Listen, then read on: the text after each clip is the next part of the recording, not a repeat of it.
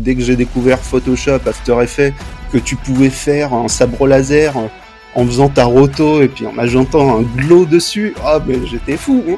je me filmais avec un manche à balai et puis j'ajoutais l'effet de sabre laser par derrière. Si je trouve euh, une boîte, il faut que ce soit la bonne et puis rester euh, pendant des années là-bas et trouver un CDI. Ouais, dans l'avenir, ça va être plus l'aspect virtual production. Tu travailles sur des, décors virtuels pour, euh, pour le tournage avec ces, écrans LED euh, donc ça, ça va être un truc euh, qui va prendre plus d'importance, je pense, dans, dans l'avenir. C'est ça qui est un peu dangereux en généraliste, que tu peux quand même te retrouver spécialiste. La créativité dans les humains, pas dans les machines. Je suis Sandrine Calam, passionnée de 3D depuis des années et fondatrice de The Shading, agence 3D créative. Avec Gizmo, je vous propose de partir à la rencontre de celles et ceux qui font tous les jours la 3D l'animation, les VFX et tout ce qui touche à l'image en général. Bonne écoute.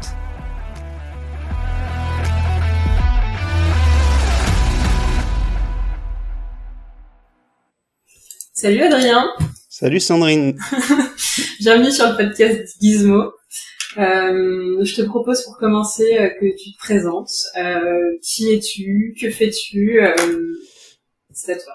Ok, euh, bah, je m'appelle Adrien, comme tu l'as précisé.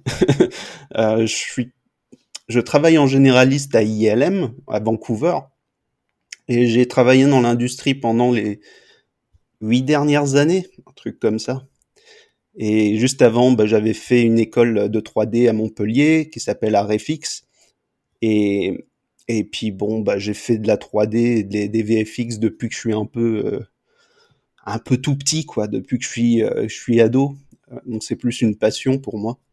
Et, euh, et ouais, quoi d'autre? Et ça a été quoi le, le déclic quand t'es tout petit Enfin, est-ce que c'est en regardant des, des, films tout petits où tu t'es dit c'est génial, c'est limite de la magie, j'ai envie d'en mmh. faire plus tard? Ou, ou est-ce enfin raconte-moi comment ça t'est venu parce que t'as l'air de dire que c'est au final assez ancien. ah ouais, non mais moi ça me rendait fou hein, quand je regardais genre Star Wars quand j'étais gamin ou Jurassic Park. Ouais. ah ouais, moi je vois des, sabres laser et tout, j'étais fou. Hein. Du coup, quand j'étais ado, je commence à regarder un peu des... Je m'intéressais beaucoup aux films et puis euh, le, le, montage, ce genre de choses. Donc dès que j'ai découvert Photoshop, After Effects, que tu pouvais faire un sabre laser en faisant ta roto et puis en ajoutant un glow dessus, ah mais j'étais fou. Hein. Je me filmais avec un manche à balai et puis j'ajoutais l'effet de sabre laser par derrière, des trucs comme ça. Je crois que c'est le tuto le plus vu sur After Effects sur YouTube, ah comment faire un sabre laser. Carrément. Euh, je pense que quand j'ai commencé, il n'y avait pas YouTube, c'était plus des euh, StarWars.net, ce genre de choses où il y avait des, des, des tutos, euh, tutos écrits. Et de manière générale, l'apprentissage était euh, beaucoup plus par écrit, je pense, euh, genre des formes de blog ou euh, dans des articles de magazines. Ouais. Et il y a aussi beaucoup plus de magazines d'ailleurs. Ouais. Parce que c'était l'un des formats où tu peux beaucoup plus apprendre. Ce qui était, je trouve, assez frustrant dans ce genre de justement d'interviews fait dans, dans les magazines et un peu mhm. de making of, c'est qu'en deux pages, le mec t'expliquait, mais quand justement en fait t'étais ado, mais chaque étape te prenait une heure et demie à reproduire tellement tu tu bitais rien parce que le mec essaie de te raconter. C'est vrai. Euh, je pense que c'est génial si tu si t'as déjà des bonnes bases et que tu que, que tu essaies de, de comprendre le, le, chemin global en fait. Mais euh, sinon, quand tu débutes, que t'as pas euh, idée euh, où sont les outils, les trucs, c'est hyper chaud. c'est hyper chaud. Euh, donc ouais, c'était c'était un peu challenge. Il y a beaucoup de choses que j'avais appris, mais de, de, pas de la bonne manière, on va dire. Donc quand j'ai commencé à RFX, avoir des, des cours de 3D en mode propre avec des professionnels, bah, tu te rends compte qu'il y a beaucoup de choses que tu apprends qui sont pas forcément la bonne méthode.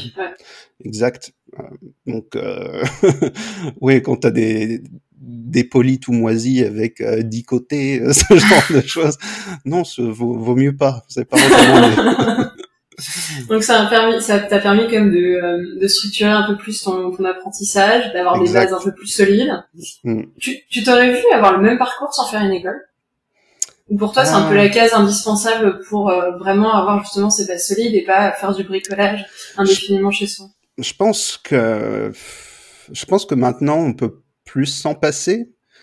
On va dire c'est plus optionnel. Euh, je pense que c'est toujours une bonne expérience de faire une école en fait, parce qu'au final t'es avec d'autres étudiants et t'as cette espèce d'esprit de groupe qui te pousse aussi. L'effervescence. Euh, exact, l'effervescence qui te pousse à, aller plus loin et puis à échanger plus sur ce que t'apprends. Quand t'es tout seul dans ton coin, c'est un peu plus challenge, mais c'est possible aussi. Euh, ouais. Et parce que comme tu disais, euh, les, les, plateformes un petit peu euh, d'apprentissage sont énormément multipliées. Donc aujourd'hui, tu veux te lancer dans la 3D, il y a déjà euh, beaucoup plus de bases qui vraiment sont disponibles un peu dans toutes les langues, même si ça reste mm. l'anglais qui est à 100% dispo et qui, te, qui répond à toutes les questions. Mais c'est sûr que il y a 15, 20 ans, c'était pas la même pour avoir une réponse quand, ah tu voulais apprendre ou juste débugger. Ah mais clairement, même même même il y a dix ans, euh, euh, j'ai étudié, c'était quoi en 2009, j'ai commencé en 2009-2010. Euh, il y avait très peu de tutos sur YouTube, ce genre de choses. Donc euh, pour moi l'école c'était un peu euh, indispensable, on va dire. si je voulais une, une éducation de qualité, il n'y avait pas forcément autant de, de, cours en ligne comme je sais pas Gnomon et compagnie. Même Udemy, Udemy, Skillshare, euh, il y a vraiment beaucoup qui, qui ont euh, qui ont ouvert. Il y a Rebelway, il y, en a vraiment beaucoup. Donc ouais, je pense qu'aujourd'hui c'est quand même différent et je pense c'est pour ça aussi que il y a plus d'attentes peut-être sur euh, les nouvelles générations du fait qu'il y a autant de ressources disponibles. Et qu'est-ce qui t'a le plus frappé euh, dans, dans l'école? Le, truc, euh, est-ce que tu as eu un autre déclic en fait lors de ton apprentissage qui t'a vraiment poussé à aujourd'hui euh, faire faire ce que tu fais? Hmm. Hmm. Je pense que ouais non mais des, des déclics il y en a beaucoup mais je pense l'avantage à RFX c'est surtout que c'est une école qui surtout à l'époque qui se focalisait pas que sur la 3D mais aussi un peu la prise de vue tout l'aspect un peu pré-production tournage ce genre de choses qui est pas forcément abordé dans dans d'autres écoles. Moi, c'est un truc qui m'intéressait beaucoup parce que à la base, c'était, je faisais des films dans mon jardin avec mon frère. Quoi. pour moi, c'était intéressant d'avoir aussi cet aspect-là. L'envers du décor est vraiment à 100% beaucoup plus saisir la production de films et pas seulement la partie, euh, la partie 3D ou Ouais, exact. Euh, genre production, la tournage sur fond vert, ce genre de choses, c'est des exercices qui, qui arrivaient pendant les, le, cursus. Et vraiment, c'est c'est intéressant d'avoir ce genre de truc parce que autrement, c'est que de l'animation, que de la 3D, et ça t'apprend qu'à faire une certaine sorte de tâche, j'ai envie de dire, une sorte de, plan. Donc, euh, ouais, je pense que c'était vraiment cool pour moi de faire ce genre de, projet. Même, il y avait en première année, je me souviens, un projet miniature où tu faisais ta, miniature toi-même. Euh, enfin, on était par groupe, hein, par, euh, je crois que c'était une par classe. Et au final, on faisait une prise de vue avec euh, des caméras et tout ça, c'était quand même vachement fun.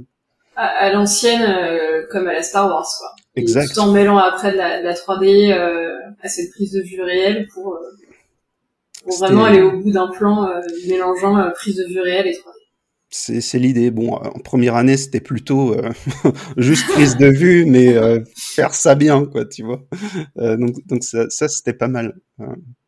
donc ouais, j'ai des bons souvenirs de, de l'école et je pense que bon, maintenant c'est, je pense c'est différent. j'ai jamais retourné à RFX. Je sais que depuis ils ont beaucoup évolué, ouvert des écoles à droite et, à droite à gauche. donc c'est sûrement très différent, mais je pense que leur méthodologie est toujours la même et je pense que c'est c'est important de garder ça.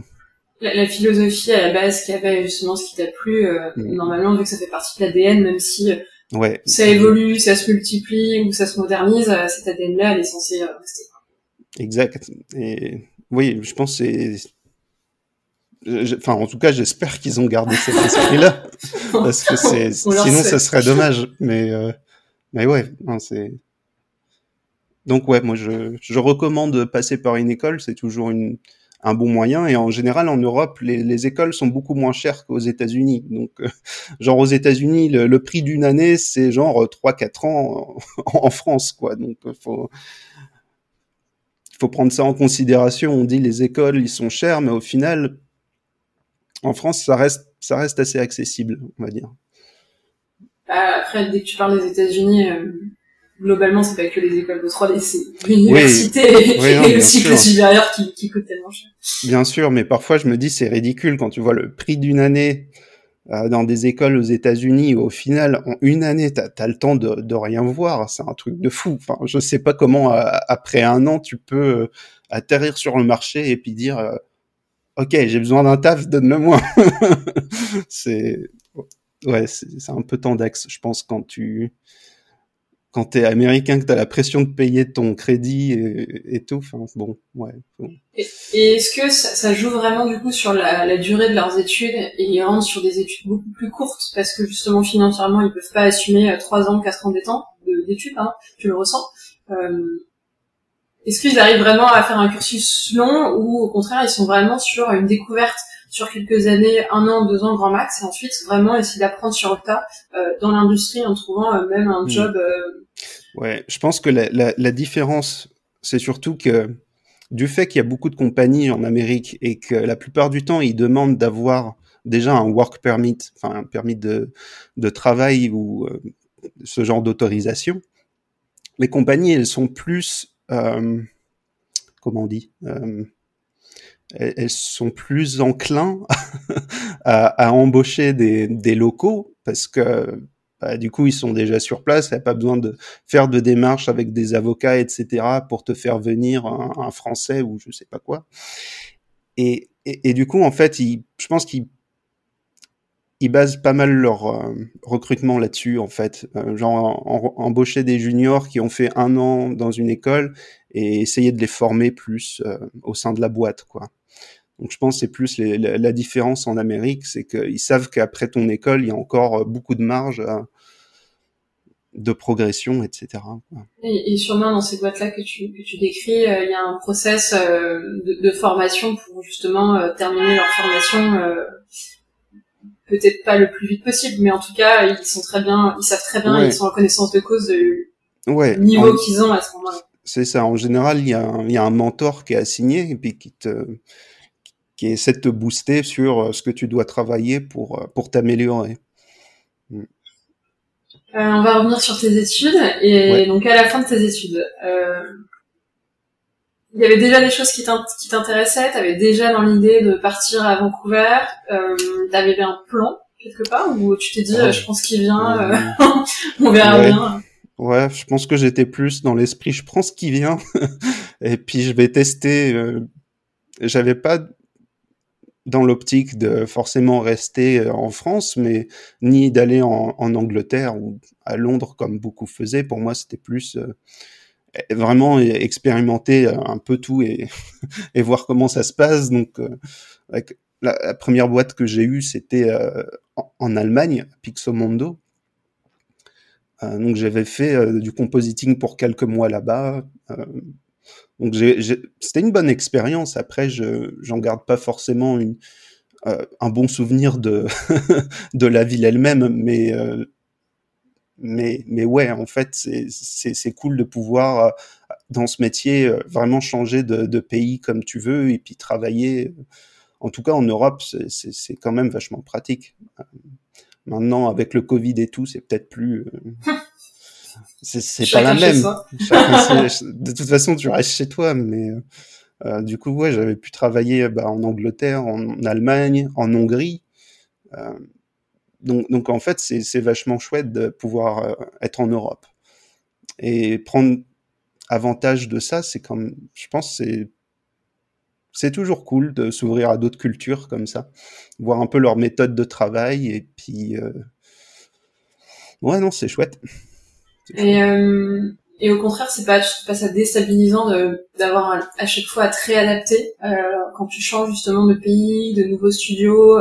Quelque part, vous avez pas les mêmes références quand tu débarques euh, en Allemagne, en Hongrie. Euh, Mais c'est ça qui, enfin ouais, moi après je suis, euh, je sais pas.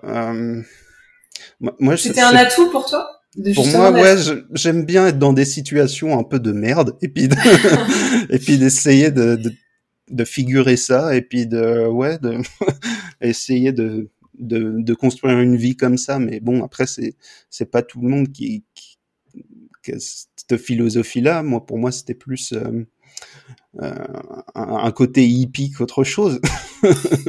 Vas-y, oh, on va essayer Hongrie. Euh, oh, l'Allemagne, ouais, sûr, allez. Mais, mais ouais, non, pour moi, il y avait un challenge à essayer de, de, de faire ça. Après, je peux pas dire que c'était forcément pour rester sur du long terme. Après, si, si ça se passe bien, ouais, why not? Non, mais à chaque fois, tu y allais dans, dans le but d'avoir une nouvelle expérience, de découvrir à chaque fois des nouvelles euh, peut-être techniques ou euh, un nouveau pan en fait de cette industrie. Euh, mais tu te voyais pas forcément tu te voyais pas forcément comme un mariage et un engagement oh, sur je vais faire ma vie en Hongrie non non mais c'est ça le truc c'est que beaucoup de des étudiants se disent ouais si je trouve une boîte, il faut que ce soit la bonne et puis que voilà, je vais, je vais signer avec mon sang et puis puis rester euh, pendant des années là-bas et trouver un CDI. Euh, après, je comprends que la, la, sécurité, le CDI, c'est important si tu as un crédit, ce, ce genre de choses. Euh, moi, même si j'en avais un, j'étais en mode bon, bah, on va quand même, on va quand même prendre le risque et puis, puis Yahoo. mais, mais ouais.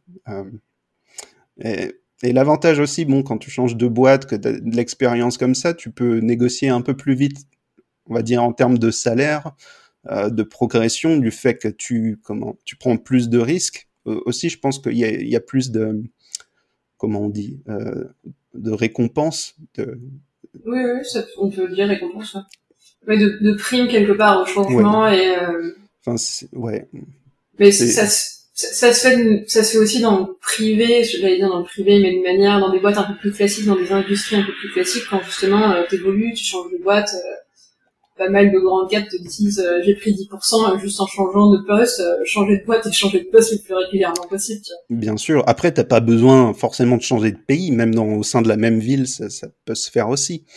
Après c'est plus tricky quand t'as quand, quand t'as besoin d'un permis de travail genre aux États-Unis, en Amérique, en Australie, ce genre de ce genre de délire. Euh, ton work permit, il est lié au travail. Donc, si tu veux changer de compagnie, tu es obligé de faire les démarches pour un nouveau work permit. Donc, ça, c'est un, c'est un peu plus délicat, on va dire. Euh, ça limite un peu plus. Euh... Ouais. Et ça t'invite un peu plus à réfléchir pour pas le refaire euh, tous les trois à quatre mois. C'est ça. Donc là, vous, vous être un peu plus sûr de tes choix. Ouais, faut, faut réfléchir un petit peu là. tu fais pas juste pour le test. Ouais. Euh, euh, et est-ce que d'après toi, il y a un fil rouge conducteur euh, dans tes différentes euh, expériences? Un fil rouge. Oh. Euh, Qu'est-ce qui t'a mené à chaque fois à la, suivante, selon toi? Je pense que c'était plutôt le découvrir de, de nouveaux challenges. Au, au, début, dans ma carrière, j'étais plutôt spécialisé sur du compositing. Et euh, même si j'aimais beaucoup ça, bon, c'était pas forcément ce que ce que je voulais faire. Moi, ce, qui m'intéressait, c'était de faire de tout, être plus généraliste. Et je pense qu'à l'époque, c'était un peu plus euh, un peu plus rare, dans, en tout cas dans le film, d'avoir du généraliste, ce genre de choses. Donc, il n'y avait pas forcément de beaucoup d'opportunités là-dedans. Et donc de postes et de postes. Donc en général, si je voulais aller faire du film, il fallait que je me spécialise euh, dans un certain domaine. À Weta, bon, j'étais euh, quand j'étais en Nouvelle-Zélande, j'étais euh, look dev shader. Et tu peux expliquer ce que c'est le look dev shader? Shader TD. Alors, il y, a une blague qu'on me fait tout le temps. Oh, ton nom c'est Lambert, comme comme le shader. C'est marrant que tu sois en shading. Donc en fait, ouais, le shader c'est l'aspect euh, matériaux, euh, tout ce qui correspond euh, au, look final d'un modèle 3D. Donc que ce soit son texture, ses textures, etc. Si c'est très brillant, si c'est plus mat, ce genre de choses. et donc, Look Dev, tu as une responsabilité à pousser le matériau le plus loin possible pour vraiment à ce qui ressemble à ce que vous avez défini en amont, ou au contraire, tu as une direction artistique à mener sur euh, la, la, direction que prendra le matériau final Ouais, au final, c'est beaucoup de, travail sur. Ça, ça va dépend vraiment en fait des modèles. Si d'abord, si c'est un modèle qui a été euh, réel sur le tournage, qui, est juste à, à, reproduire.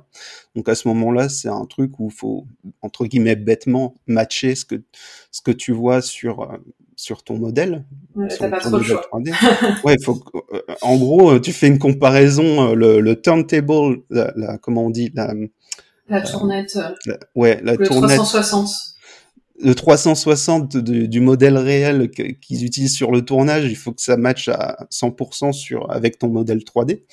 Et surtout à Weta, ils sont très piqués là-dessus. Euh, et, et le deuxième et, cas, c'est si t'as pas justement.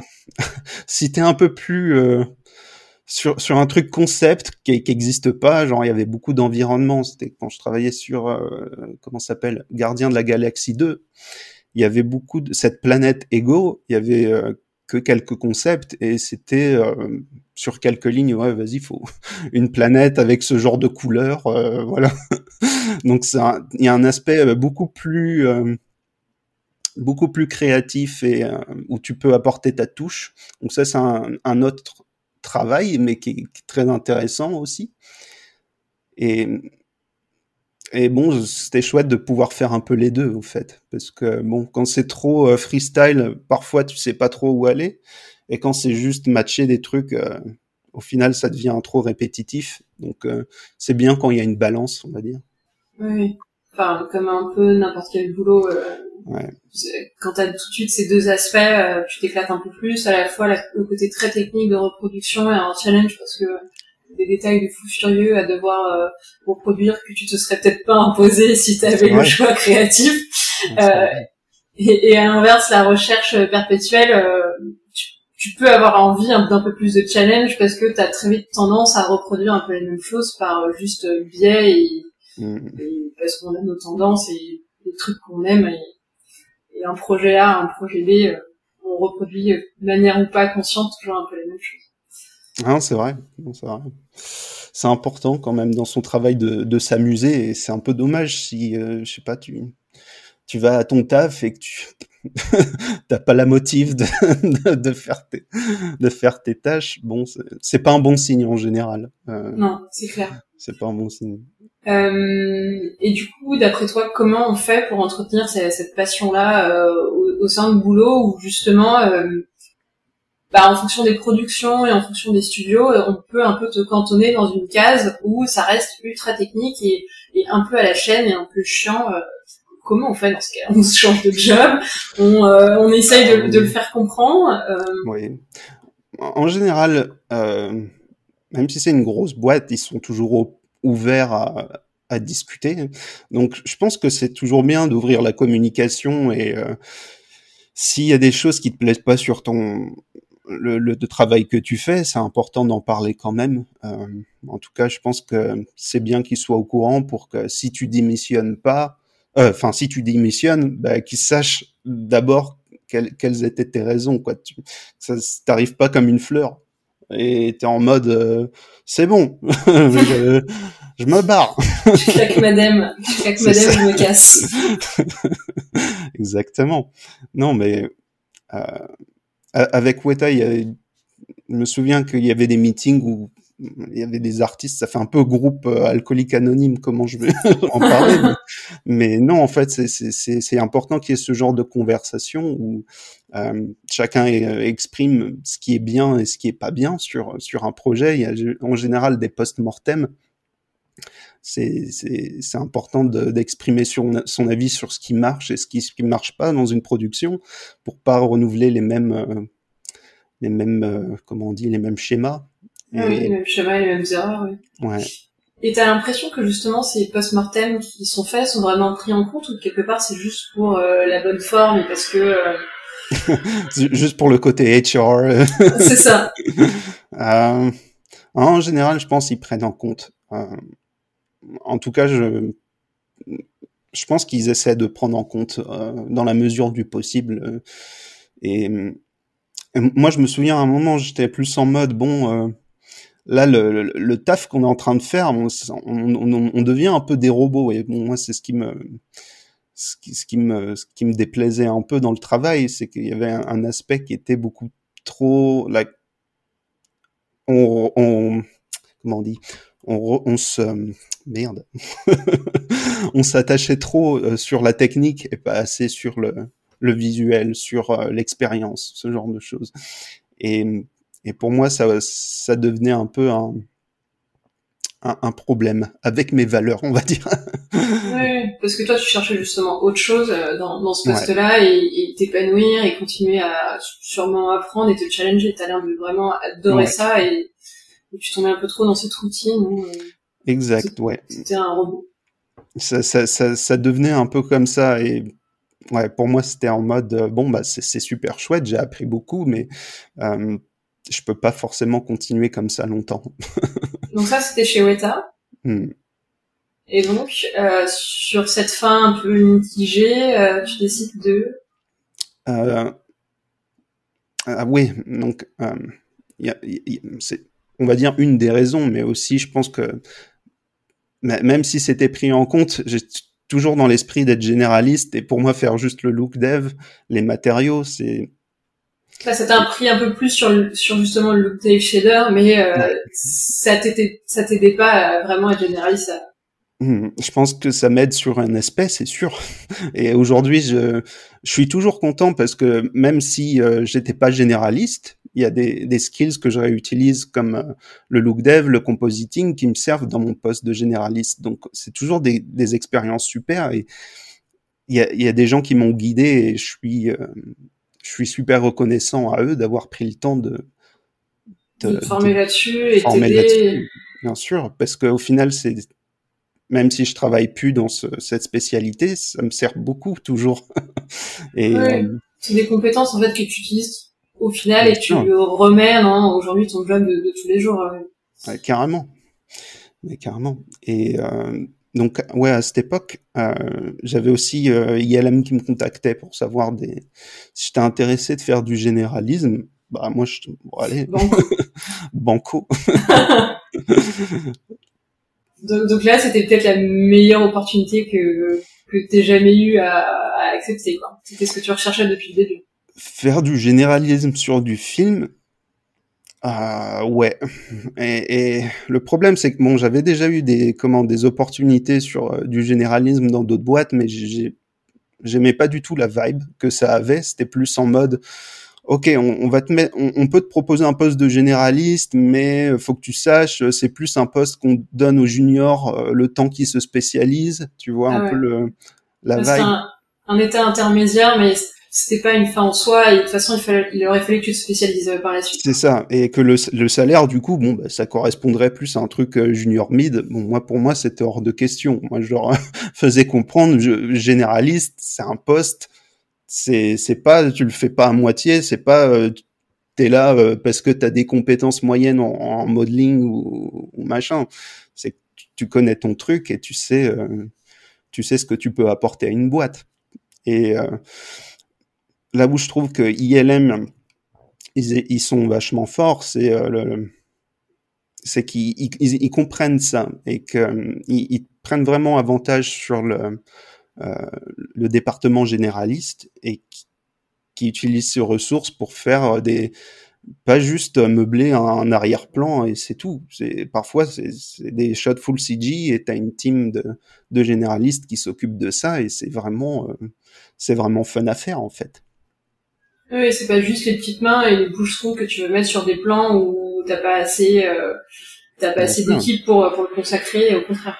Donc c'est toujours un travail en équipe au final, même avec d'autres départements, parfois pour les modèles, pour les, tout ça. Mais euh, il y a un aspect très collaboratif et, en même temps, tu es, très responsable sur un shot. C'est pas juste tu fais la partie euh, en, les 4 pixels sur le coin gauche et, c'est tout. C'est un peu plus, euh, à, mon sens, c'est beaucoup plus, euh, plus intéressant dans, dans cet aspect-là. Mm.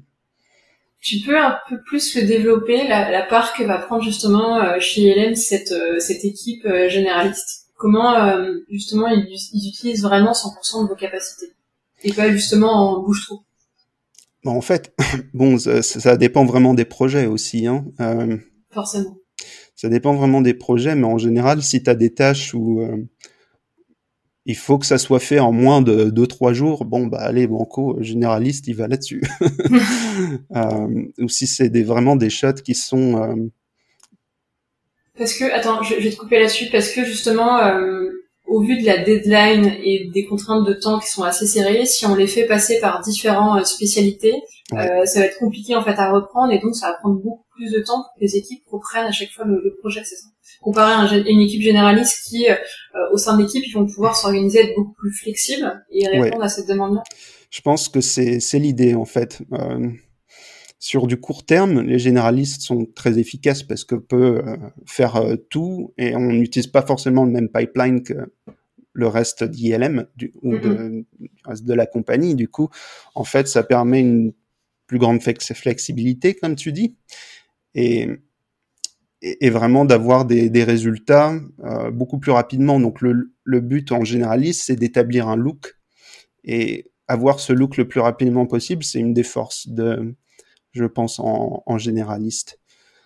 Euh, donc, donc ouais, il y a un aspect très visuel. Et, et en général, les shows, ils, ils, utilisent ça beaucoup pour, pour établir les, les key shots, on va dire. Et, et, après, ça n'empêche pas que le reste de la boîte, le, le, reste du pipeline peut s'adapter à ça et puis se dire bon, on va faire un peu comme ce qu'on fait les gens et puis euh, on, essaie de, de, garder cet esprit, ce look, et, voilà. Est-ce qu'il y a un plan par la suite, parce qu'il était justement validé avec ce shot, pourra dans la production être repris par euh, des spécialistes, ou euh, une fois que le plan est fait par des généralistes, à 100% vous serez dessus euh, jusqu'à la fin du film? Ah bah une fois que c'est approuvé, oui, non, c'est... ok, ça reste chez vous. Ça, ça, reste, ça reste chez nous, oui, comme tu dis. après, je sais même pas si je, je, suis censé en parler de ça, mais bon, je pense pas que ce soit une grosse révélation, vraiment. Ou un gros secret de fabrication. Non, c'est vraiment un truc assez général. Euh, pas avoir des problèmes avec Disney. euh, ouais. Et, euh, et qu'est-ce qui t'éclate le plus dans ce genre de plan où justement euh, vous avez trois jours pour développer un, c'est ça. Un plan de A à Z. C'est vraiment le côté challenge, ça va être le côté euh, look dev où vraiment tu dois réussir à faire un, truc qui est percutant et, que le client va, va valider. Ouais.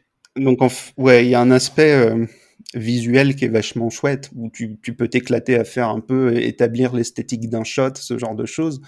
En général, tu as des concepts qui, t'aident déjà. Mais euh, beaucoup, dans beaucoup de cas, les clients, ils changent beaucoup leur avis, ce genre de choses. Donc, euh, au final, il y a quand même de la marge pour, euh, pour apporter ta touche aussi. Et, c'est ça qui est vraiment cool. Bon, après, comme je te dis, ça dépend vraiment des projets. Il y en a qui, c'est juste ok faut matcher au, concept ils, ont passé des, des mois et des années à établir ça et faut voilà faut, trouver moyen techniquement de, de mettre ça en œuvre et puis d'avoir quelque chose qui fonctionne. Ouais. Ce qui se comprend aussi quand tu quand tu vois les moyens qui sont investis euh, pour euh, justement une production et, et, un client qui peut être assez compliqué à convaincre, t'as pas envie de tout remettre en question avec, avec une équipe qui va partir un peu en freestyle. Forcément. Euh. Clairement. Après, il y, a plus des projets où c'est en mode Ouais, bah, propose quelque chose. Vas-y, on fait confiance. c'est un peu ça. Hein. Et c'est un peu l'avantage d'ILM, c'est qu'en général, les clients, ils ont plus tendance à, à faire confiance, on va dire. Mais... Euh... Parce que vous êtes un peu les experts, et justement, s'ils passent par vous, c'est que justement, vous avez une valeur à apporter et, une expertise pour euh, mettre en avant ce qu'ils veulent, veulent, faire. Ouais, non, c'est un peu ça, ouais. C'est un peu ça. Et, le département généraliste, c'est un truc qui a toujours existé depuis euh, plus ou moins sa création. Enfin, avant, c'était plus euh, ce qu'ils appellent digimat, donc plus matte painting. Euh, et ça a évolué avec plus de la 3D, ce genre de choses. Et, et, ouais, c'est une fun petite équipe en fait. Et, et, là, tu viens de décrire justement comme une bonne transformation de cette équipe qui était beaucoup plus 2D euh, à faire du matte painting. Au final, l'enjeu était un peu le même, c'est-à-dire produire des quichottes assez rapidement. C'est ça. et les faire valider aux clients. Est-ce que dans 10 ans, cette équipe généraliste, ça pourra pas encore évoluer avec de nouvelles techno parce que tu vois, on, se parle là du, du painting, c'est quand même il n'y a pas si longtemps. Non, c'est vrai. Et, l'évolution qu'il y a eu, elle est quand même assez fulgurante, mais quand même vachement liée à la technologie, parce qu'aujourd'hui, vous êtes capable de sortir en très peu de jours. Ouais, et je pense que ouais, dans l'avenir, ça va être plus l'aspect virtual production, donc en plus la, la, partie où tu sais, tu, tu travailles sur des, décors, des décors virtuels pour, euh, pour le tournage avec ces, écrans LED. Euh, donc ça, ça va être un truc euh, qui va prendre plus d'importance, je pense, dans, dans l'avenir. Et, et c'est fort possible que le département généraliste aide plus sur cet aspect. Euh, ça Pourquoi pas, ouais.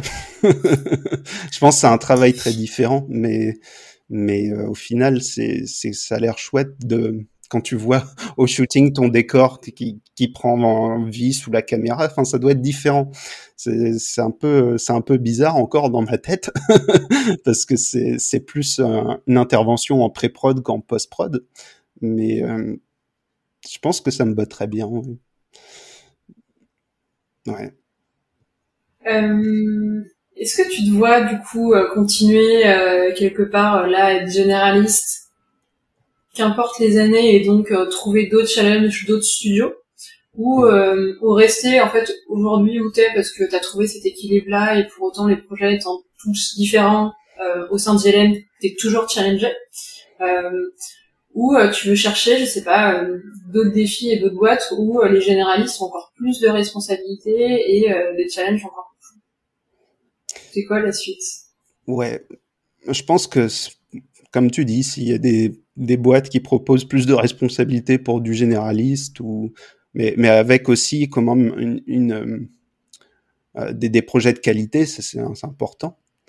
Euh, parce que bon, moi, être généraliste, c'est cool, mais faire des être généraliste sur sur des pubs pour faire des boulettes de caca, bon, c'est un truc bon, j'ai donné hein, déjà. ah ouais. Donc c'est un, un, un, truc maintenant je, je prends en compte. Euh, euh avant c'était différent, j'étais plus en mode ouais c'est généraliste, les boulettes de caca, ouais je, je prends. je sais faire, c'est dans mes cordes. c'est ça. Donc euh, ouais non c'est vraiment différent. Euh, euh, maintenant je serais, on va dire j'aime bien ILM et, euh, et, même la team, on s'entend très bien. Donc, euh, pour moi, changer de boîte, faut vraiment que ça vaille le coup. ouais. et, et, justement, dans cet esprit euh, team et équipe, est-ce qu'on le sent vraiment en fait?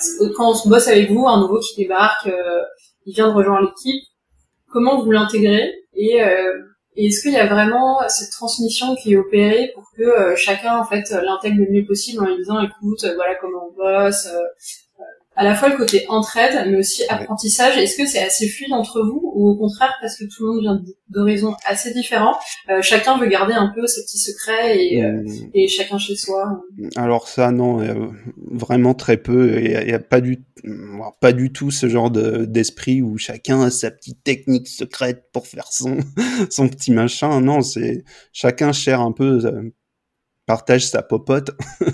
Euh, et, c'est ça qui est cool, c'est qu'il y a, surtout d'un projet à l'autre, les, techniques, les, méthodes de travail peuvent être vraiment différentes. Et le fait qu'on puisse euh, avoir un peu les différents retours sur ce qui marche, ce qui marche pas, bah, au final, ça permet d'optimiser vraiment le, les méthodes de travail et aller au plus vite au résultat et avoir euh, aussi du fun dans ce qu'on fait. Parce que bon méthode du travail c'est bien mais si elle est chiante bon c'est pas c'est pas intéressant. Ou si t'as euh, t'as besoin de 30 clics euh, pour faire un truc c'est beaucoup trop c'est 28 de trop.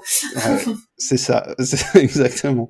Donc mais ouais pour pour répondre à ce que tu dis donc s'il y a un nouveau, en, général, oui, on essaie de, vraiment l'intégrer dans, la team. Et je pense que le Covid, c'est un peu plus challenge parce que surtout pour des nouveaux, commencer à distance, à prendre un pipe, alors que t'as personne qui est derrière toi pour te dire oui, il faut faire ça. Ok, on peut faire des des, des commandes, des, calls, des, trucs comme ça, mais c'est ça reste quand même euh, t'es, tout seul et puis et puis voilà. Donc j'ai un peu de la peine pour euh, pour les nouveaux. C'est pas aussi parce que bon déjà moi je me souviens hein, quand j'ai commencé c'était quand même euh, tant d'axes d'apprendre un nouveau pipe. C'est toujours un peu un peu délicat ce genre de situation quand prends le pipe d'une boîte, il y a beaucoup de choses techniques, beaucoup d'informations que tu dois retenir en, en très peu de jours. Euh, et, une adaptation qui doit être du coup assez rapide sur tous ces éléments que juste tu découvres en, en, arrivant malgré une expérience passée dans d'autres studios. C'est ça. Donc même pour un, moi j'arrivais, j'étais j'étais enseignant, même pour moi c'était c'était difficile, on va dire de de de vraiment euh, intégrer, prendre des mesures. Euh. Ouais, il fallait au moins une deux semaines pour pour pour être confortable à travailler sur des sur des des shots et tout ça quoi. Mais euh, pour les nouveaux, euh, on essaie quand même de garder contact, de faire en sorte que tous les jours on, appelle, au moins pour savoir euh, bah, comment ça se passe. Est-ce que tu veux tailler les veines ou c'était bien là? On saura jusqu'à la fin du film ou pas? Ouais, non, c'est sûr qu'il faut faut, c'est important que les, les, nouveaux se sentent inclus dans, dans, la team. Et puis bon, bah quand on peut, avec les mesures de sécurité du Covid, on essaie de se voir en, en vrai, quoi, pour boire un verre, un truc comme ça, boire un café ou que sais-je. Et, Mais ça a euh, beaucoup changé en fait là au sein de la manière de bosser euh, le Covid, où vraiment chacun est chez soi. Euh, ouais. C'est ça. essayer de mettre des choses en place pour au moins garder un peu ce lien, mais ça, ça, ça pallie pas en réalité la, la, vraie présence que vous avez à juste pouvoir vous solliciter en se retournant, euh, en bossant en fait en live au sein du, non, c'est vrai. On essaie toujours de garder cet esprit où, euh, bon, avant j'avais juste à me tourner. Eh, dis-moi comment on fait ça là. bon, bah là, on essaie de garder ça avec le, dans la boîte et de vraiment communiquer le plus possible euh, si, si jamais n'importe qui a des questions. Ouais. C'est important.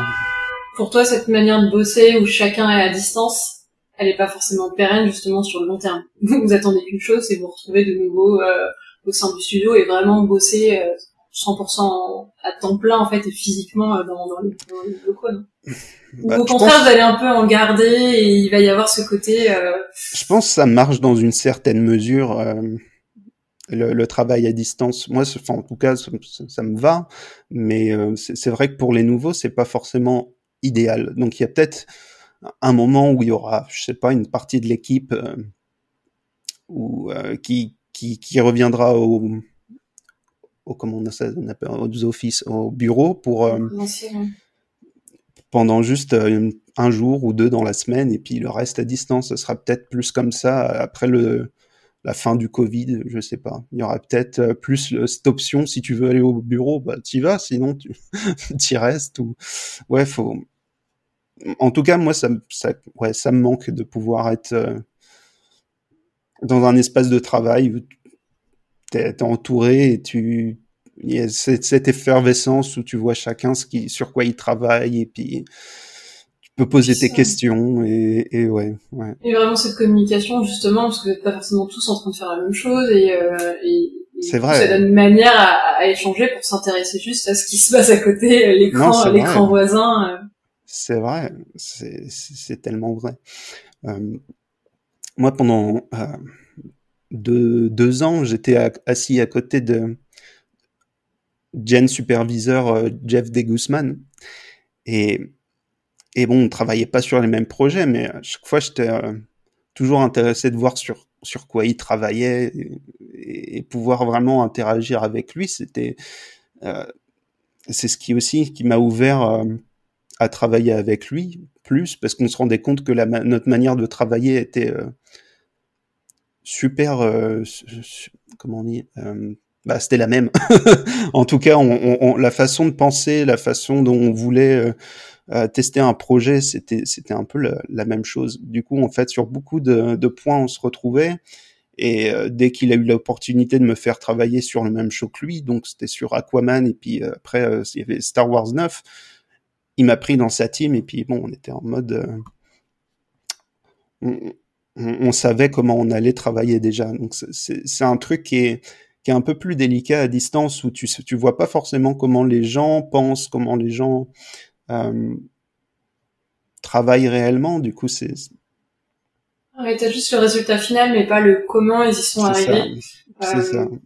Qui est plus ou moins compatible en fait avec une équipe parce que euh, bah, on a des affinités et des manières juste de réfléchir et de réaliser qui sont très différentes. Exact. Non, c'est vrai, c'est un truc ça, ça peut influencer beaucoup la façon dont vont être réparties les équipes. C'est euh, aussi comment euh, que, si t'aimes un, un certain logiciel et que tu deviens superviseur aussi, bon bah c'est mieux. Mais voilà. Des espèces de matchs. Il y a une application, c'est un DLM euh, pour euh, match, pas match. match, pas match. Ouais, il faudrait ça, mais en général, euh, on match avec tout le monde. Hein. C'est pas, c'est pas. On finirait tous par se matcher. C'est mais ouais, parfois c'est marrant aussi de voir comment les superviseurs ils, ils, fight pour avoir un artiste en particulier pour se dire non je le veux sur moi. Non moi d'abord je veux ce gars sur mon projet parce que ça doit faire plaisir quand ça t'arrive. Ouais non c'est c'est c'est rigolo. T'as plus qu'à choisir ou au contraire c'est toujours eux qui, qui choisissent pour toi? Ah, en général t'as pas tellement ton ton mot à dire. Bon, après, tu peux exprimer ta, ta volonté. Euh, c'est un peu comme le choix peau dans Harry Potter. C'est lui qui qui va te, te dire t'es Griffon d'or, t'es Serpentard. Mais bon, ok, si si t'as vraiment euh, quelque chose que tu ou une maison où tu veux aller, je t'enverrai à, Griffon d'or si tu veux. Ok. Donc c'est un peu pareil avec euh, avec les projets. Si t'as vraiment une une volonté d'intégrer un projet, essaiera de le prendre en compte, mais en général, ça dépend vraiment du planning des artistes, etc. Et de, des affinités avec les logiciels, les pipelines, ce genre de choses il y a beaucoup d'autres critères en fait à prendre en compte pour savoir ou pas si tu vas être le, bon match sur ce projet-là euh, par rapport aussi peut-être au sein au reste de l'équipe en fait parce que si tu as peut-être trop de profils similaires euh, il y aura pas cette complémentarité qu'on recherche peut-être dans une équipe généraliste. Mm, mm. non, c'est sûr. Il y avait des il y avait un gars qui était très spécialisé, on va dire euh, euh en forêt par exemple ou en nuages et genre ce gars ben, il se retrouvait à faire les nuages sur sur différents projets. Alors du coup, les superviseurs, oh, lui, on le veut sur euh, sur projet, et puis donc il se retrouve à faire deux trois semaines là, et puis deux trois semaines sur un autre à faire des nuages. Euh, bon, il fait pas que des nuages, hein, mais c'est parce qu'il est il était très bon à faire des des shots avec les nuages, ce genre de choses. C'est c'est intéressant. C'est l'inconvénient d'être tellement bon que on, on s'arrache ta spécialité ensuite, sûr. Ah, c'est un peu le danger, on va dire. C'est c'est alors moi, ouais, moi quand je suis arrivé, je faisais beaucoup. Enfin, on m'avait passé du sculpte euh, sur sur ZBrush, faire des, des falaises, des trucs comme ça sur euh, Black Panther, et, euh, les gars ils disent ah bah Adrien s'en sort bien en sculpte, on va lui le mettre sur un projet avec plus de cailloux. bon, après j'ai mis sur Bumblebee pendant six mois, j'ai fait des falaises. Et... Donc ouais, c'est ça peut être assez dangereux quoi. Faut faut c'est pour, ça qu'aussi, dans un, dans un, bureau, tu, tu, tu, tu vois les, superviseurs et ils voient ce que tu fais, ce que tu, ce que tu fais. Putain, mon français, c'est fou. Ils voient ce que tu fais. ils voient ce que tu fais. Du coup, euh, euh, parfois, ils me voyaient faire du Houdini ou des trucs euh, pour m'en sortir et du coup, ça intrigue. Ils disent, peut-être qu'on peut utiliser ça pour faire autre chose que des cailloux, en fait. Donc, comme ça aussi que tu sors un peu de, de ta spécialité, on va dire. C'est quand, tu peux montrer que tu peux faire autre chose, bah, au final, ils, ils, t'accorderont ça et te, te, mettront sur autre chose. Mais c'est aussi un peu le euh, L'avantage, c'est si tu es hyper spécialisé et que tu es rentable, on va dire, à faire ça, c'est dans leur intérêt de te faire faire ce, genre de, de, tâches. Ou en tout cas, il faudra prouver ta valeur sur une autre spécialité qu'ils euh, y voient un intérêt, euh, quelque part un peu financier et de production pour euh, te changer de département et de spécialité euh, et pas te reformer et passer beaucoup de temps à ce que tu sois au même niveau dans ce que tu sais très bien faire. Ouais, non, mais c'est c'est un peu ça, oui. Parce que bon, même si c'est généraliste, chacun a ses euh, chacun a ses spécialités, on va dire. Donc c'est c'est ça qui est un peu euh, dangereux en généraliste, c'est que tu peux quand même te retrouver spécialiste. Donc ouais. Et la tienne, ça serait quoi? Comment tu définirais? Euh, ah, bah alors avant c'était plutôt l'aspect euh, sculpte environnement. Euh, maintenant c'est plus sur euh, du procédural parce que bon je leur montrais que je pouvais faire du procédural et en fait une partie pour laquelle j'avais commencé à faire des tutoriaux sur Houdini c'était pour essayer de les convaincre de passer plus sur Houdini en fait et de montrer les avantages que ça pouvait avoir dans une production de vraiment adopter une logique plus procédurale comme ça. Et... Normalement, la démonstration est assez vite faite, de prouver euh, l'avantage du procédural sur une production où beaucoup d'éléments sont amenés à changer. Non, vas-y. Ouais, non, mais bien, bien sûr. Mais après, le problème, c'est que bon, c'est Houdini, c'est un logiciel. Tu l'ouvres, tu fais un peu une crise cardiaque quand t'as jamais euh, touché, parce que c'est. Ça laisse ma question. Euh, c'est à la fois c'est audacieux, je trouve, sur le papier d'essayer de les convaincre. Euh, ouais. Doudini parce que à la fois c'est génial, mais en même temps la, barrière à l'entrée est quand même assez compliquée pour s'approprier et pour juste commencer à faire des trucs euh, en fait. ouais, non mais c'est vrai, ça, ça prend il y a une euh, learning curve qui, qui est vraiment euh, dure à choper parce que parce que c'est vraiment différent de ce que tu peux voir dans, dans 3ds Max, dans Maya, etc. Et, mais à la fois, ça te pousse à vraiment comprendre la 3D dans un autre niveau. C'est ça qui est qui, qui m'intéressait en fait à la base quand, quand j'ai euh, commencé à apprendre Houdini, c'était vraiment de, de, comprendre comment c'était foutu.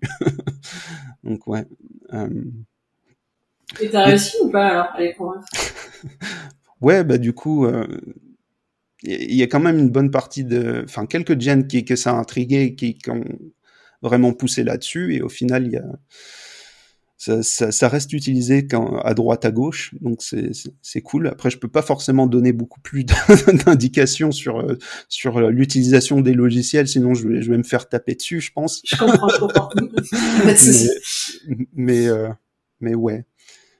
Euh, D'où ces tutos que tu avais commencé à faire, euh, c'était à destination 2 au début, pour euh, montrer un outil de l'intérieur et un cas pratique, comment on fait des falaises ou ça avait une autre destination, t'aider à commencer à transmettre pour aussi peut-être prouver que tu peux être lead sur justement cette spécialité ah, un peu des deux. Euh, enfin, à la base, c'était vraiment pour montrer, euh, voilà, l'avantage de ce que ça pouvait apporter. Et, de mon côté aussi, faire des tutoriaux, c'était aussi une façon. Bah, ça l'est toujours, hein, euh, parce que j'essaie toujours d'en faire, même si je suis, si, si, si, je travaille à ILM, ça me prend, ça me prend prend du temps, mais bon. Euh,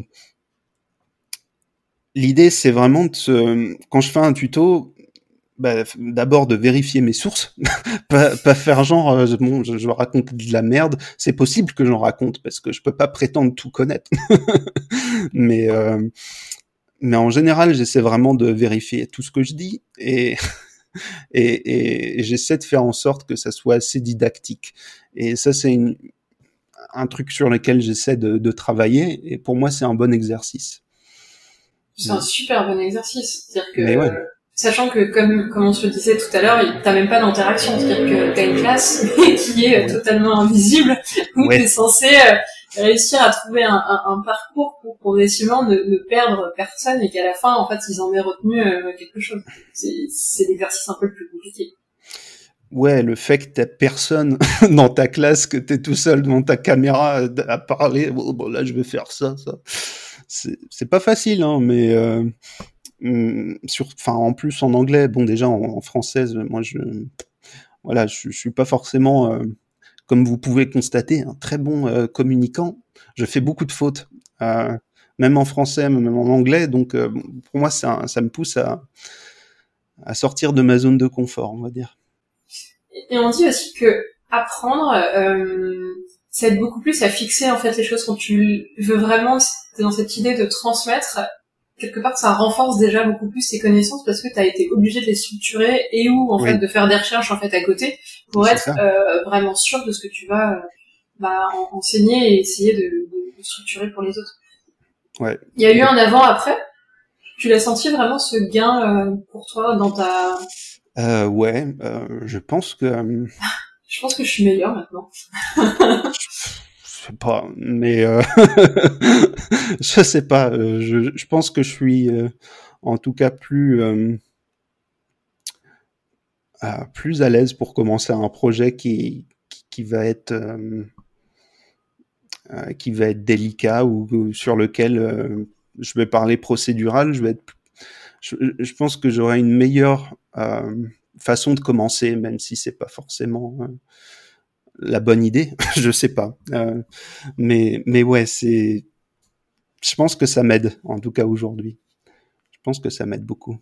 Qui t'a peut-être, ça peut être t'aider sur d'autres aspects, euh, sur un, par exemple un peu plus structurer ton propos quand tu es censé expliquer justement ta méthode de travail euh, en fait à tes leads ou à des gens qui vont rien comprendre à ce que tu es en train de faire. Oui, c'est vrai. Là, euh, À communiquer des idées euh, de manière plus efficace, on va dire. donc ouais, c'est toujours c'est toujours un plus.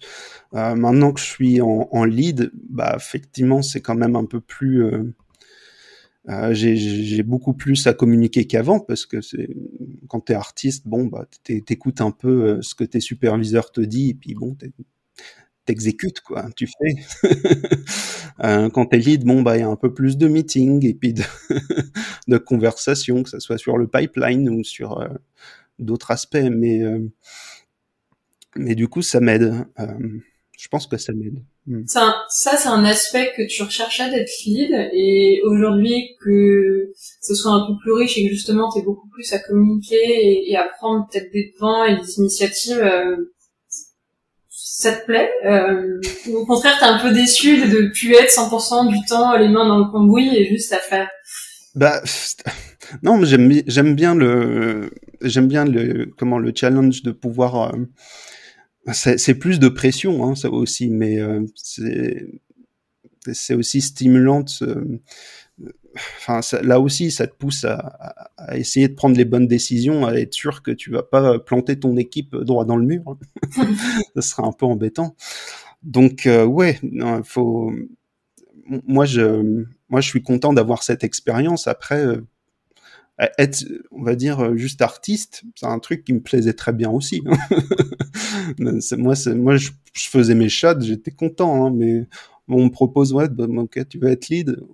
Ok, euh, ok, ouais, ok. Faisons ça. ça se tente. Mais, euh, mais ouais, euh, c'est un travail assez différent. Euh, comme tu dis, il y a une aspect plus où faut guider un peu plus les gens. Et puis euh, à faire les tutoriaux du coup je pense que aussi ça leur a enfin le fait de voir que je, je faisais des tutos leur les a poussés aussi à se dire oh bah peut-être qu'il serait bien pour ce rôle. Euh, mm. oui ça montrait ta capacité à justement donner des clés euh, peut-être vulgariser un peu plus ton propos surtout quand tu vois qu'en face de toi tu as un public qui qui débute un peu et qui va probablement rien comprendre si tu commences à tout de suite enchaîner et tu vas les perdre au bout de 10 minutes. Donc euh, oui, forcément, c'est euh, c'est vrai. Donc ouais, c'est un peu comme ça que que je vois euh, le truc. après, en termes, je voulais faire un espèce de cette comparaison un peu culturelle de notre manière un peu de communiquer en France où on a ah tendance à beaucoup, tu vois, développer première partie, deuxième partie, troisième partie. Euh, et peut-être que justement tu as été un peu confronté à ça, à ce côté un peu plus percutant où tu devais être beaucoup plus efficace euh, et on n'allait pas forcément prendre des minutes pour t'écouter et qu'en deux phrases tu devais donner le sens de ton idée. Tu t'es vraiment confronté à ça? Euh, que j'essaie de comprendre ta question. Ah. Est-ce que, euh, est-ce que ce côté très Frenchy, euh, parce que on est quand même bercé un peu là-dedans, euh, t'as dû un peu t'adapter pour communiquer un peu plus à l'américaine euh, au sein des studios pour être un peu plus compris et euh, de pas les perdre en fait au bout d'un meeting parce que la, la, balle elle tourne vite et, et qu'il faut se faire comprendre. Ouais, euh, je pense qu'il n'y a, y a pas beaucoup de différences. Enfin, en tout cas, j'ai trouvé entre l'Europe et, en Amérique. En, tout cas, à ILM, c'est assez cool. Hein. Les meetings, c'est en mode Bon, bah, Qui popcorn. Ouais, c'est un peu ça. Enfin, ça reste, euh, c'est très ouvert. Hein. C'est pas un qui parle pendant euh, dix ans et puis euh, c'est une conversation au final. C'est pas, tu donnes ton speech et, et Yahoo. Mais une différence, on va dire, dans la communication, je pense qu'en Europe, en tout cas en France, n'est beaucoup plus direct sur sur les feedbacks. Genre bon bah tu fais de la merde, on, va te dire bon bah c'est c'est pas bon, faut faut refaire ça. Euh, en Amérique, il y a plus un aspect euh, politiquement correct euh, on va te servir un sandwich de sandwich. Oui non mais c'est très bien, super taf. Juste si tu peux changer ça ça ça ça ça ça ça, ça c'est cool, mais encore super taf. Donc il y a, il y a l'enrobage quoi il y a, y a l'enrobage et, et, pour moi c'est un truc que, que j'ai jamais beaucoup aimé. Moi j'aime bien euh, j'aime bien avoir cette franchise où on me dit bah c'est de la merde ou euh, parce que du coup euh, je pense que quand c'est c'est plus honnête quand on te dit un compliment ou qu'on te dit ton shot il est bien quand un Français me dit mon shot il est bien, moi je, je crois beaucoup plus qu'un Américain. Ouais. tu vois ce que je veux dire? Ouais, t'as le côté vrai où au final t'arrives plus à savoir si c'est un vrai compliment ou non. Ouais, ou si c'est juste pour être poli. c'est voilà. Euh... Et, tout a un peu moins de valeur quoi. C'est un peu ça. Euh...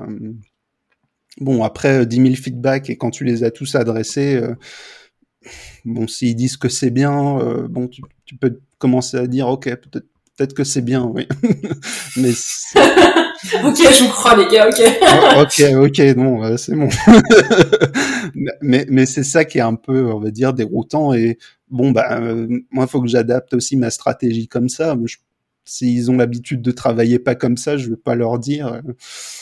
Oui, tu vas pas être la brute qui va rentrer dans le Ouais. Non, les gars, euh, sincérité à mort, euh, la merde, je vous le dirai. ah ouais, non, bah, je vais retrouver avec les, les, juniors qui vont commencer à pleurer et tout. non, c'est pas. c'est pas le but. C'est pas le but. Donc ouais.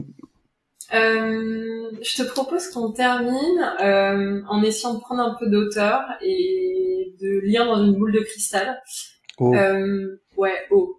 L'industrie et, ton job, t'en as un petit peu parlé euh, précédemment, qui allait sûrement évoluer et peut-être beaucoup plus passer sur de la pré-prod et beaucoup moins. Euh... Est-ce que tu peux détailler un peu plus cette idée que tu as de à quoi ça ressemblerait en fait une industrie, une production euh, dans 10 ans, même si ça peut ne pas être ça, tu vois. T'as le droit de te planter. Hein. ah bah je vais sûrement me planter parce que ça, ça évolue tellement vite que c'est assez dur à, prévoir. Je veux dire, euh, si s'il y a deux ans, euh, deux trois ans, on nous avait dit ouais bon bah tournage, on va on va enlever le fond vert, on va faire ça euh, comme à l'ancienne avec une projection.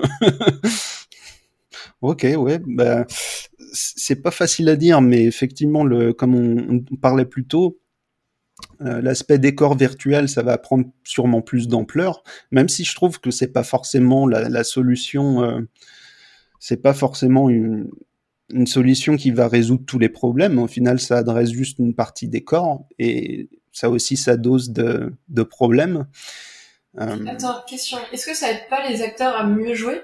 Parce que quand tu vois des plans en fait où ils sont dans un, une mer verte et entre quatre murs verts, tu te dis mais comment il fait pour jouer son plan? Et y croire Non, c'est vrai, pour les acteurs, c'est quand même un, gros plus de pouvoir voir le décor. Et de se, projeter un peu dans, dans juste un imaginaire qu'ils essayent d'avoir, mais qui n'est pas, euh, qui est pas autour d'eux. Non, c'est vrai. Mais après, c'est leur taf aussi, quelque part. je, veux dire, bon, euh, chacun a un travail difficile. Bon, euh, faites un peu votre part du, boulot, les gars, au bout d'un moment. euh, mais, mais ouais, bon, pour nous, c'est aussi plus facile, c'est vrai. D'un point de vue production, il y, a des, il, il shots qui sont souvent assez bateaux, hein, sur fond vert, où faut faire un décor, des focus, qui voilà, ce, genre de truc, c'est assez relou à faire hein, en général en production. Mais du coup, si tu as le stagecraft euh, ou ce genre de technologie qui te permet de d'enlever ces, ces shots de, de, la liste et tu peux te concentrer juste sur les, les décors principaux, des, des, des, shots qui sont vraiment euh, challenge, ça c'est quand même cool parce que du coup une partie du budget se retrouve sur euh, sur des trucs euh, où on peut vraiment plus s'amuser que faire des, des remplacements de exact. Ouais, et même en fait ça garde aussi des équipes beaucoup beaucoup, pardon, beaucoup plus motivées que se taper des plans entre guillemets bateaux et de merde que personne n'a envie de faire et qui prennent peut-être beaucoup de temps pour chose au final c'est vrai, parce que c'est le genre de plan, même, euh, même si c'est des focus sur fond vert, le directeur, il va dire, oui, mais là, on a besoin d'un un highlight sur cette partie-là.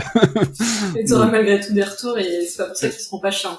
Ouais, bah alors que bon, bah, quelque part, s'ils filment le truc, euh, bon, bah c'est dans la caméra, c'est dans la caméra, les gars. Hein. Après, ils peuvent toujours nous dire bon, bah on va roto les gars, et on va enlever tout ce qu'on a fait. En... va savoir. Mais euh, c'est encore possible. C'est fort possible en fait. Euh, c'est fort possible qu'il y ait aussi un taf de roto après euh, pour incruster plus d'autres choses, parce que le fait que pas de fond vert, bon, bah c'est un avantage et c'est un inconvénient. Euh, mais tout c'est sur cette partie roto, quand tu vois aujourd'hui euh, l'émergence de l'intelligence artificielle dans énormément d'industries, est-ce que c'est pas justement un job qui serait voué à disparaître et qui changerait quand même beaucoup de choses? Parce que si la roto, elle est quasiment instantanée avec euh, euh à 90% sûr, euh, au final, soit t'en fais beaucoup plus, soit au contraire, bah, tu supprimes cette équipe-là et tu la remplaces par une AI. Ouais, non, l'intelligence artificielle, c'est un truc aussi qui va beaucoup évoluer et changer la façon dont on travaille, ça c'est sûr. Euh, je pense pas que ça va remplacer notre job hein, complètement. Euh, il y a toujours une part où euh, l'humain sera important. Hein. Euh, il y a un mime sur Internet qui dit ouais bah le jour où l'AI non c'est quoi déjà le mime? J'essaie de, de m'en souvenir.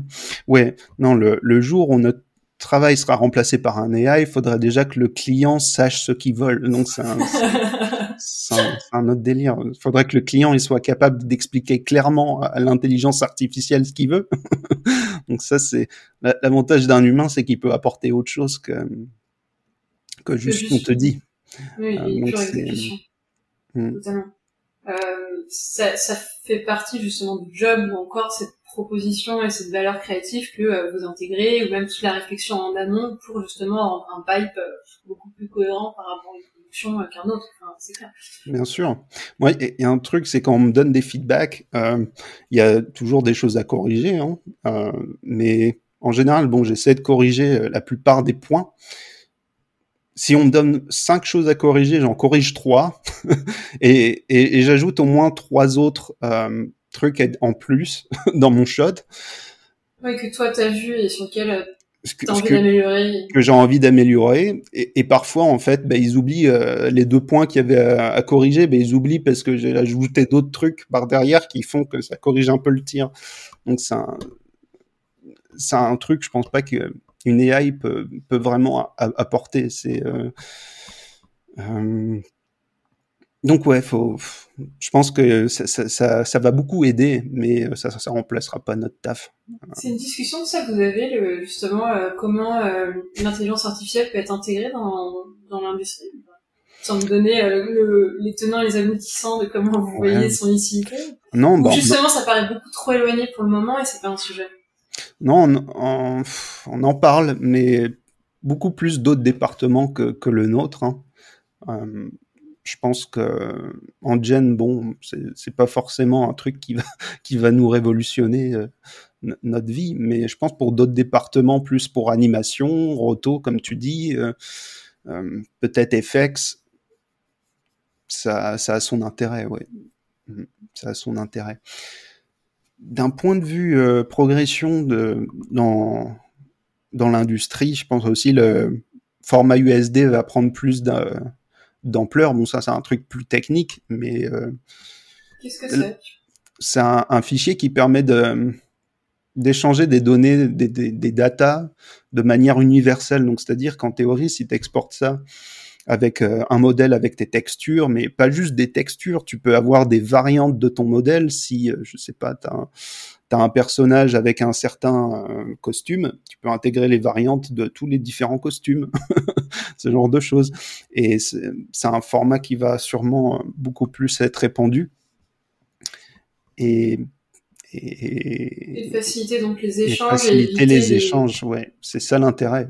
C'est vraiment. Euh, c'est ça, parce que bien souvent entre les départements où quand tu partages des, des packages entre d'autres boîtes qui ont vraiment euh, une méthode de, travail différente, le fait d'avoir de l'USD, ça permet d'uniformiser un peu le, les échanges en tout cas. Donc ça, c'est un truc qui est quand même euh, super cool et, je pense que en tout cas pour les grosses boîtes, ça serait un bon changement. Après, pour des plus petites structures, ça n'a pas forcément d'impact. Oui, d'impact. Mais sur des pipes qui sont très très lourds et où justement euh, l'échange a, fait, fait, partie intégrante en fait de, de, ce pipe et tu peux des fois perdre des informations ou au contraire passer beaucoup de temps à juste traiter des fichiers. Euh, format universel, ça. ça. change totalement la donne. Mais c'est ça, parce que pour euh, même quand les clients il envoient euh, sa, sa, sa, version d'art, enfin, la, la, passe qu'il a déjà faite avec ses artistes,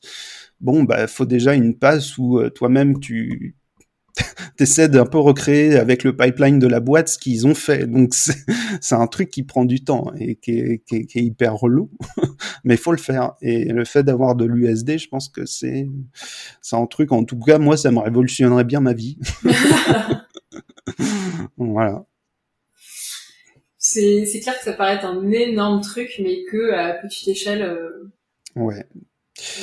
On y verra quelques changements, ok, mais ça changera pas la donne. J'arrêterai de, de, tester quand je recevrai des fichiers Maya, c'est tout. c'est ça. Ça arrive pas si, souvent. Euh, t'as une espèce de liste des euh, prochains challenges que t'as envie euh, de, de, faire? Parce que t'as l'air d'être quand même un peu monsieur euh, challenge. Ouais, alors moi ça va être beaucoup Unreal, Unreal Engine. Pour le rajouter à ta stack de, de logiciels, il est un vrai généraliste, je pense. C'est ça. ou c'est juste un kiff euh, perso euh, c'est un, ouais, c'est un kiff perso et aussi je pense que c'est un logiciel qui va être plus utilisé à l'avenir. pas que dans le jeu vidéo, tu veux dire Pas que dans le jeu vidéo, je veux dire dans, dans je parle de l'industrie du film ou non, peut-être dans la pub, tu vas savoir, euh, ou dans la TV en tout cas. Mais euh, mais ouais, c'est un logiciel, je pense qui en tout cas Epic Games, euh, ils évoluent super rapidement. Euh, et ils investissent de façon très intelligente. Donc, euh, je pense, je pense que, en, tout cas, ils, ils m'impressionnent beaucoup et je pense que ça vaut vraiment le coup d'apprendre ça, quoi, apprendre Unreal. Euh... Pour l'instant, tu sais pas pourquoi en faire, mais euh, mais l'avoir, euh, se rester en veille là-dessus. Le jour où justement ça va exploser et où l'industrie du cinéma va, va y voir une utilité. C'est ça. Je voyais une news de Framestore qui ouvre en fait une branche de VFX qui sera euh, sur un pipeline complètement fait sur Unreal Engine. Donc je sais pas où, où ça en est, mais euh, c'est quand même euh, c'est quand même fou de se dire qu'il y a des, des, des, VFX qui peuvent être faits en complètement sous Unreal Engine. Moi, je suis en mode, ok, à Framestore, il voit loin. Hein. Ouais. C'est un de ces signaux faibles qui te fait dire, toi, aujourd'hui, que enfin un jour ou l'autre, euh, et ça se peut arriver le plus rapidement qu'on le croit, euh, Unreal sera intégré. C'est ça. Et puis aussi, bon, parce qu'il y a beaucoup d'interactivité avec euh, Houdini et Houdini Engine qui m'intéresse, m'intéresse beaucoup. Donc pour moi, essayer de développer des, des, des, outils ou des pipelines entre ces deux logiciels, c'est un truc qui, qui m'intéresse beaucoup. Ouais, c'est une suite logique. Ouais. Ouais. ouais tellement. Parce que Houdini, bon, c'est chouette, mais, mais bon, tu as toujours besoin de faire des rendus. Euh, il y a, y a, il y a Solaris maintenant, où tu peux faire un peu tes rendus temps réel, mais ça reste quand même du, du path tracer. C'est il y a quand même un délai avant que tu, tu vois un peu ton rendu en, en qualité décente. Alors que bon, euh, Unreal Engine, tu vois ton truc, t'es es content. Instantané, c'est ça. Mais c'est clair, dans déjà beaucoup d'industries, Unreal commence à être le game changer, celui qui vraiment révolutionne en fait et, tu sens que ça pousse de plus en plus fort. Euh, Après, des plus petites industries où quelque part les pipes sont pas aussi imposants et, et contraignants, c'est plus facile quelque part de les infiltrer euh, et de commencer à être vraiment euh, euh, fort et, et un acteur qui pourrait changer la donne. Sur l'industrie du cinéma, tu sens que c'est un changement qui va prendre un peu plus de temps, mais ils ont clairement le chemin et, c'est là où c'est fou. Quoi. Non, je pense que euh, il y a un gros intérêt à utiliser Unreal Engine, ne serait-ce que pour de la, de la prévise, post-vise, ce genre de choses. Ça, serait beaucoup euh, mieux que, je sais pas, utiliser une Playblast dans Maya ou ouais, pas. Totalement mais pour ce gain de temps aussi, et cette instantanéité euh, de, de retour où, euh, de nouveau, t'es pas à attendre euh, comme un con que ça calcule pour juste avoir un, retour visuel. Exactement, oui. exactement. Donc ça, c'est, c'est un, un de mes challenges, on va dire, de euh, approfondir là-dessus et puis euh, essayer. Euh, en, en, général, je fais pas des trucs juste pour apprendre la technique, c'est vraiment apprendre une technique pour en faire un truc euh, comment je peux l'utiliser pour moi développer mon art en fait. Pour, euh, mm-hmm. donc, pour moi, faire des images, ça reste euh, important et c'est tout ce que je veux faire. faire des, des, shots, des images. Voilà. Donc te challenger encore plus sur justement le rendu, la qualité et faire des trucs encore plus bluffants en fait. C'est, c'est, ouais, c'est l'idée, c'est si on peut, c'est de pousser un reel pour vraiment avoir un rendu film euh, là-dedans, en temps réel, c'est un bon challenge. ouais, je crois. un bon challenge. C'est ça, ce serait incroyable. Hein. Enfin, T'imagines te dire demain au cinéma, tu vois un film fait à 80% sur Unreal. Euh... Enfin, ça paraît surréaliste. Ouais. ouais, mais à la fois quand tu vois là déjà beaucoup de, de projets qui, qui sortent faits sur Unreal ou ouais, ce genre de choses, c'est que, ça reste euh, déjà impressionnant. Après, bon, il y a des choses euh, qui te disent, ouais, bon, ça en film, euh, cet aspect-là, là, là, ça, ça passerait pas. La, qualité de la GI ou de ce truc-là, bon, bah, c'est, pas top. mais je pense que avec le Unreal version 5 là, qui arrive, ça peut mettre une grosse claque à tout ça. On verra bien va falloir rester en veille là-dessus. Ouais, faut suivre ça de près, à mon avis. suivre ça bien de près. Euh, D'autres challenges? C'est déjà pas mal. Tu sens que oh, tu, tu, vas déjà être bien occupé. C'est déjà pas mal. Euh, J'essaie toujours de faire un, un, un court métrage euh, pendant mon temps libre, okay. mais, mais ça c'est un truc. Euh, c'est sans fin, on va dire, parce que je change beaucoup d'avis, que ce soit sur l'histoire, sur, sur plein de choses. C'est le pire client, en fait. Ouais, je suis le pire, le pire, le pire client, c'est moi-même au final. Je suis tellement exigeant que je. ouais, c'est c'est assez délicat, mais euh, euh, je garde espoir. D'en finir un ou euh, d'en finir un d'en finir un et puis aussi de trouver le temps parce que bon euh, entre le boulot les tutos tout ça c'est ouais, c'est une raison aussi pour laquelle j'avais fait les tutos. C'était aussi pour avoir un espèce de side income pour pouvoir investir aussi dans dans mes projets et bon c'est ce que je fais avec les licences que que que, euh, que j'achète les logiciels etc donc ça c'est cool. Maintenant, je veux utiliser plus ça pour vraiment développer mon, mes courts-métrages, mes trucs comme ça. Après, ça t'a aussi prouvé que tu trouvais le temps pour faire justement ces tutos et ce temps-là, tu peux le mettre normalement sur, euh, ouais. sur des projets qui tiennent à cœur. Ouais, clairement, oui. Bon, après, je serais moins productif euh, sur, sur YouTube, mais bon, après, c'est, c'est, je, je pense que je, je ferai évoluer le format en quelque chose d'autre, pas forcément que des tutos, mais plus euh, pourquoi pas partager mon expérience sur euh, la création de ces films ou je, je sais pas. Totalement. Est-ce que tu te verrais euh, sur, euh, par exemple, Unreal, apprendre en même temps que ceux qui suivent? C'est-à-dire que faire un tuto certes basique, mais avec en fait ton prisme de toi qui veut l'appliquer à cette industrie. Ou au contraire, tu préfères vraiment juste livrer à chaque fois un tuto quand tu es déjà 40 niveaux au-dessus En général, j'aime j'aime un peu savoir où je vais. je veux pas, euh, je, veux pas partager des trucs où, euh, la moitié de ce que je monte c'est complètement buggé. Euh, non, c'est pas un truc qui est dans mon projet. Mais après, partager ma progression sur ce que j'ai compris de de logiciel et comment je commence à l'intégrer dans, dans mon workflow, c'est un truc que je que je pourrais envisager, ouais. Ouais. Du coup, ouais, donc c'est fort possible que prochainement je partage plus de content sur euh, Unreal Engine. Ce sera des trucs assez bateaux. Hein. Pas s'attendre à. Ouais, on verra bien, on verra bien. Et puis peut-être ce court métrage qui sortira en 2021, on y croit? 2021. On est en février là, on est qu'en février, il reste quand même beaucoup de l'année. Hein. Il y aura peut-être un teaser d'ici là. Il y aura peut-être un teaser. Cool.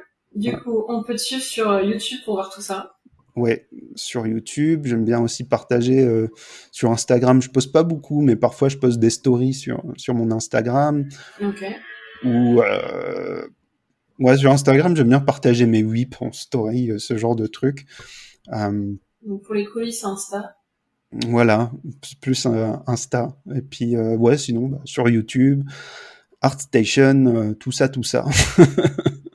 Trop cool. Bah, hâte de voir la suite en tout cas sur euh, YouTube. Euh, Est-ce qu'il y avait d'autres choses que tu avais envie d'évoquer et de partager euh... Que je réfléchisse. Je suis un, un truc que j'attends en France, c'est le film Camelot. je suis un big fan de Alexandre Astier et, et, et, et, pour moi, enfin, c'est au même niveau que Star Wars quand j'étais gamin en fait. Si tu veux, Camelot, J'étais en mode ouais. Donc, euh, je pense qu'il y a un gros potentiel en France, mais c'est dommage qu'il n'est pas forcément utilisé. Et je pense Alexandre Astier, il, c'est un des, des, des, gars en France qui vraiment euh, essaye de relever le niveau et je, pense que c'est super chouette que ce soit en animation avec ses films Astérix ou. Il était assez canon. Ouais. Oui, il a une vraie patte qu'il arrive malgré tout à transmettre, qu'importe en fait, que ce soit dans le cinéma ou dans le film d'animation, on le retrouve toujours et au contraire, il met un coup de frais en fait sur tout ce qu'il fait et c'est assez, ça c'est assez génial. c'est pour ça que le temps ouais. qu'il aime aussi. Donc ouais non, c'est tout ce que je voulais ajouter. euh, je veux voir euh, Camelot, je retournerai en France juste pour ça. Mais, euh... peut-être mettre la pression. voilà. Euh, bon. Voilà, voilà. Trop cool en tout cas d'avoir partagé ton expérience, d'avoir pris le temps euh, et de nous avoir donné quelques petits coulisses. Euh... Ah bah pas de problème quand tu veux. Merci encore Adrien, c'était top. Merci à toi. Merci d'être toujours là. J'espère vraiment que cet épisode vous a plu. Si c'est le cas, parlez-en autour de vous, partagez-le et abonnez-vous pour suivre les prochains épisodes. Je vous embrasse et on se retrouve la semaine prochaine. Bye bye.